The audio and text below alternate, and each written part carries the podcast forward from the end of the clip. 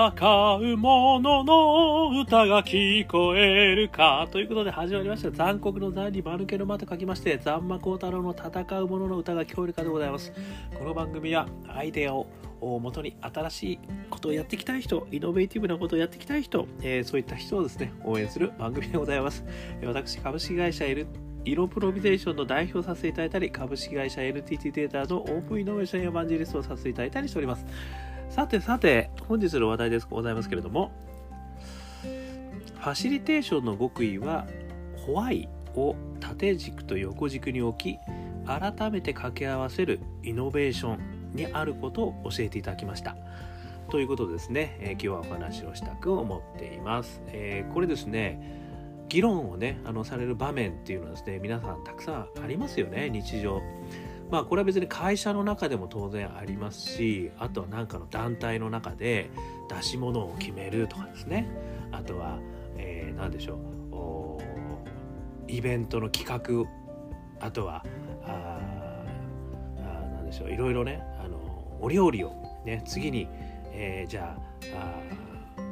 お料理は何していこうかとかねみんなでパーティーやる時の料理何しようかとかね。なんかあのいろいろありますよね。なんか議論みんなでこうとにかく一緒に何かやろうぜっていうことでこう一応議論するじゃないですか。まあそれがなんかこう机をね挟んでやってるかどうかは別としてですね。あのいろんなことをこうみんなでねアイデア出してやろうぜとかねなんか楽しいことやってみようぜとかねいろいろあるじゃないですか。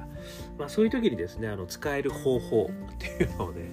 あの今日はお話ししてみたく思っております。まあ一応この元ネタはですねえー、今日、えー、放送になりました NHKE テレ東京ですね。アクティブ10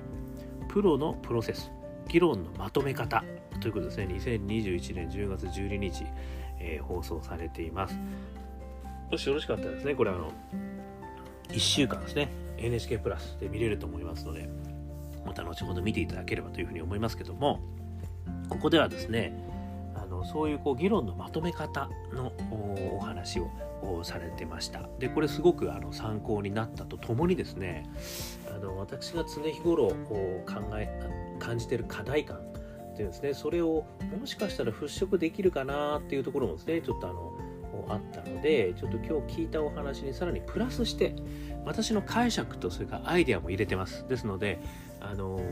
今日の放送の話だけではないというところはご注意いただいてですね、これ多分に私の解釈とあの意見が入ってますね。ここだけ最初に言っときますね。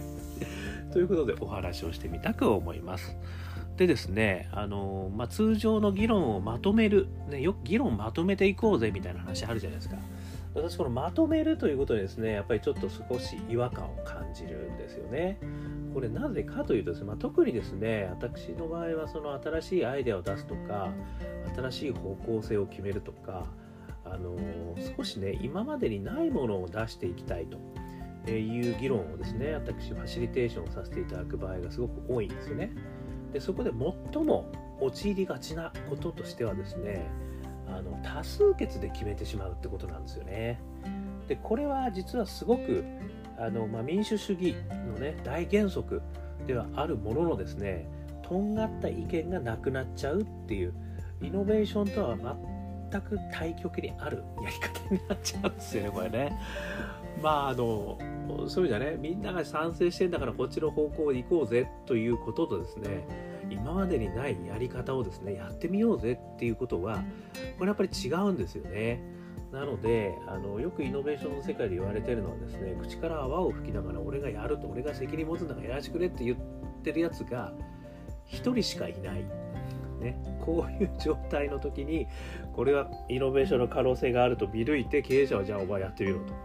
ということが言えるかどうかにですね結構実はこのイノベーティブな企業かイノベーティブじゃない企業かの大きな分かれ道があるということなんですよね。なのであの合従連衡でですね連合でですね みんなが言ってるから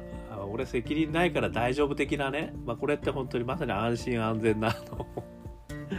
戦略になるんですけどこれはねやっぱりその右肩上がりの誰もがやってもそうだよねっていう時にはこれでいいんですけども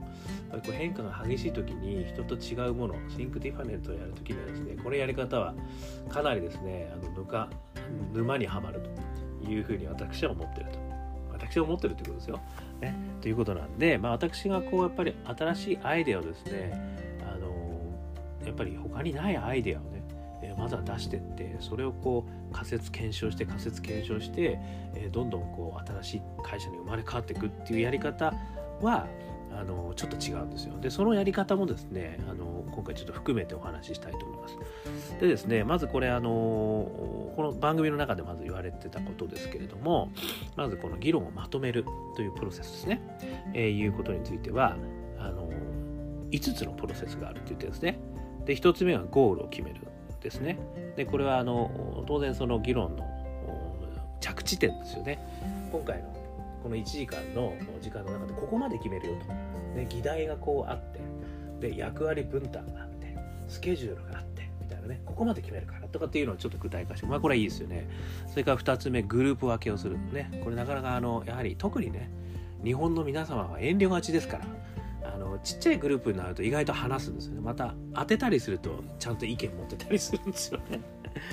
なのでちょっと大部屋でやるとですねみんなちょっとあの、ね、遠慮が美徳なあの国民ですから。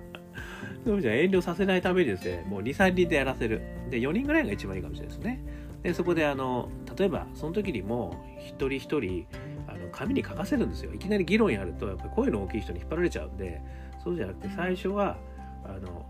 みんな自分で書けと。まずは静かに、ね、一人一人まず5分。書いて。みたいなね一人でやらせるこれ大事ですよねでやっぱり一人でこう深く考えるってことすごく大事なんででやらせた後に議論すると。ね、それがあの大事ですね。で、グループ分けをすればみんな意見言えるっていう、まあ、2つ目、これもそうですよね。で、3つ目、Y を聞く。ね。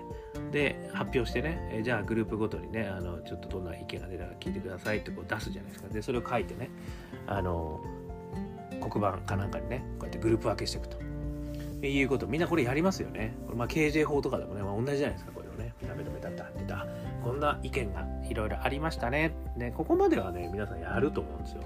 でこの後なんですよ問題は。でここからどれに選択するかじゃないですか。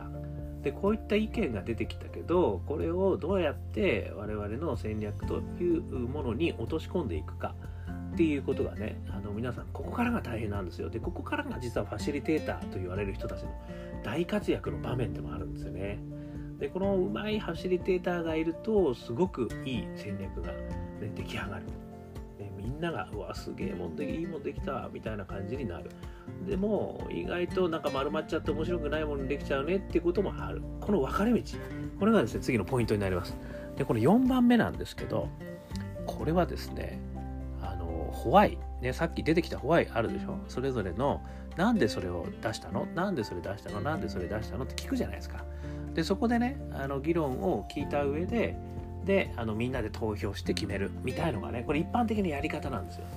でこれやっちゃうとあのでも意見を聞くという意味ではすごくいいんですよ。意見を聞いてそこで意見交換するという意味でもいいんですけどあのまだねちょっと丸まっちゃうでここでねすごく面白いやり方をねあの紹介いただいてたんで紹介しますね Y をね縦軸と横軸に置くっていうんですよこれはねすごいいいやり方だと私思いました。なんか理由があるじゃないですか議論してる中でね。でその理由があのだってななんでこれ選んだやっぱりみんな楽しくなきゃいけないじゃないですか。みたいなね。そしたら楽しいって軸がこう出るわけですね。で、えー、そうは言ってもね、まあ、学祭とかだったらねやっぱりみんな儲かんないとねそれをやっぱりこれからの活動資金にしいかなきゃいけないんだから儲かることやややっぱり重要だと思いますとかってだからこれを出しましたとかって言うじゃないですか。そうすると横軸が儲かるなんですよ、ね、そうすると、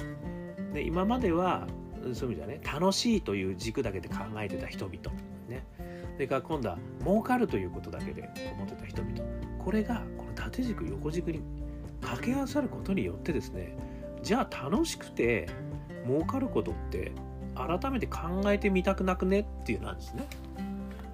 これがいい感じなんですよね。これこそがそれぞれが、まあ、最初ね自分で考えましたグループで討議しましたで意見を言いましたその理由を言いましたでそこで多数決を取るんじゃなくてそこの意見を多数決するそれはネタなんですよそこはどんな思考方法のプロセスで考えたかっていうネタを表現してもらってるだけなんですよ。でそのなぜそれを考えたかというその真意ですよね。それが Y って言ってるんですけど理由。その理由をまずは発表してもらうとなんとなくいくつかのね軸が出てくるんですよその理由で。いやこういうものやりたかったから楽しいものやりたかったから儲けるものやりたかったからね、えー、みんなにも喜んみんなの笑顔を見たかったからとかね。みんなに役に立つものをやりたかったから。社会課題を解決したいことやりたいからとかね。いろいろあるじゃないですか軸。ねその軸が大事なんですよね。でその軸を洗い出すという作業を今までやってたっていうことをこう理解するってことなんですよね。でそこで4番目ね、まあ、縦軸と横軸にですねその軸をねいくつか置いてみるんですよ。でそうするとあ今まで出た意見ってこの縦軸に寄ってるものと横軸に寄ってるものしかないけどじゃあこの縦軸かける横軸のあのものなんかみんなで考えてみようっていうアクティビティがまたここで生まれるんですよ。でそうするとねこれはまさにあのアイデアの作り方のジェームス・ヤングさんっていうねあのこれ著者いるんですけどアイデアとは既存の要素の新しい組み合わせ以外の何者でもないってもう言っちゃってるわけですねこれ有名人は。でここからですねやっぱりそうすると新しいアイデアが生み出されるんですよなのでここからもう一回ねあの議論してもらってもいいと思うんですよ。そのグループの中でねそれぞれじゃあまた一人一人考えてその軸の一番右上に来るものみんなで考えてみようみたいな感じでもう一回議論してみると。ね、でそうするとそこでまた個人で考えてそして4人ぐらいで議論してあの我々やっぱりこんな議論あったからこういうのもこういうのもこういうのもこういうのもあったんですよねとかっていうのを全部その軸の、右上にこう書いてってみると。でそこで改めてみんなで見てあすごい面白いよでそこもまた理由聞いてねなんでそれやったのとかっていうのをこうある意味ね。これ仮説検証リーンスタートアップまあプロセスプロセス検証リーンスタートアップみたいな感じなんですけど別にリーンスタートアップじゃなくてもいいですけど。何回かこれを回すと。でそれによってみんなの軸がこう見えてくるんだけどみんなの求めてる軸が見えてきてさらにその軸をいくつかに分けて掛け合わせることによってその新しいものを生み出す。そこになんかないんじゃないのと。だから今までないよねと。でこれポジショニングの考え方っていうのがあるんですよね。自分たちのものあの考えてるサービスをこの軸に置いてね、えー、やってみることによって今まで考えてないものを生み出すことができる。この右上って何なんだろう。右上の軸の軸の右上にあるの何なんだろうっていうことをまた改めてみんなでねあの考えてこいでもいいんですよね。ちょっとねこのジェームス・ヤングさんの本の中にもんですけどちょっと時間を置くみたいな話もあるんですよ。何もねあの時間の中で速攻で考えたものがいいアイデアなわけがないと、ね、じっくり考えるもしくはじっくり調べてくる。でそしてトイレに行ってる時とかね。片隅に追いやった時に初めてアイデアが生まれるみたいな話があるんですよ、これまたね。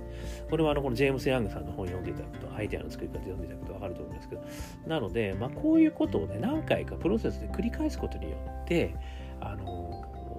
まあ、今までにないアイデアを生み出すことができるし、あとは本当に自分たちがね、納得できるものにね、到達できる可能性があるし、あの本当に今までに、あの途方もない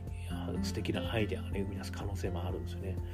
なのであのこのやり方はね私すごく面白いと思いました。でそしてこのね、この縦軸と横軸に置く、ね、こういう話をねあのこの NHK の中でこうされてたんですけどあのそこの意味合いっていうのはやっぱこの軸があるということ軸をこう生み出すことによって新しい考え方の掛け合わせのアイデアが生まれてるんだよっていうそこを意識していただくとこれは私がちょっと付け加えたんですよね。これはアイデアとアイデアの掛け合わせでさらにそこからねその場で決めちゃわないでもうちょっと持ち帰ってやるとかね。でそこの軸をやっぱり決めるってことが実はすごい大事なんですよね。でここを狙おうと。でそれイコールポジショニングになってきますからね、まあ、新しいアイデアとかビジネスの場合はですね。なのでこのみんなから意見をもらった後に Y を聞く。で Y をいくつかの軸にまとめてで軸を切ってみる。でその軸の中でさらにあの掛け合わせる。その軸を掛け合わせた最もいいポジション。そこに何かもっと他のアイデアがないかっていうのをみんなで議論してみる。もしくはそれぞれで考えてみる。ということをね繰り返してみると。いうことをねあのやっていくっていうのがあのいいかなっていうふうに私は思いました。でね、最後は投票、ね、この NHK の中でも言っても、投票で決めるっていうのがあったんですけど、この投票も、あのこの NHK の中でも言ってたんですけど、あの参考意見、これもすごい大事なんですよ。ここもですね結構落とし穴に陥るんですよね。例えばアイデアビジネスコンテストとかってあるじゃないですか。そうするとこうみんなねあの実現性とか新規性とか競合優位性とかね、えー、こう点数つけてもらうじゃないですかみんな。でその点数の高いところを決めちゃいますよね。でもその合計点だけで決めるっていうのが実はさっき言った通りちょっと丸まっちゃうんですよねこれまたね。これまたあの誰かがいやこのビジネスねこういう観点で見るとめちゃくちゃ化けるよという話がねあればそれそうかもしんないねと。俺もそれ気づかなかったけどその観点だったら俺やっぱりそっちの方が面白いと思うとかっていう議論をするための材料なんですよね。その点数がですね。だからこの多数決でね、まあ、投票するっていう話もですね。それで単にあの多いのを決めるんじゃなくてそれ議論のためになんでこれ点数良くなったんだろうとかね。なんでこれ一人一人しかいないけどあの何が良かったのとかね。そういった議論を生み出してそこからまたあみんなで気づきを得るとでその気づきを得たところで最終的に決めていくということがですねあの重要だということなんですよね。なので、あの今回このファシリテーションの,、ね、あのやり方はすごいあの勉強になったとともにですね私もあのホワイみんなが出した意見のホワイこれをね軸にやって切っていくってすげえいいなとでそれは実はただのマッピングするんじゃなくて新しいアイデア既存のアイデアと既存のアイデアを掛け合わせた新しいものを生み出すものとしてそれを使っていく、ね、これができるとですねこれすげえ面白い。あのー、アイデアをねアイデーションの会ができるんじゃねえかなということで、えー、今日はですねこの NHKE テレ東京アクティブ10プロセスプロのプロセス議論のまとめ方っていうのをもとにですねちょっと私のあの解釈と意見も加えさせていただいて、え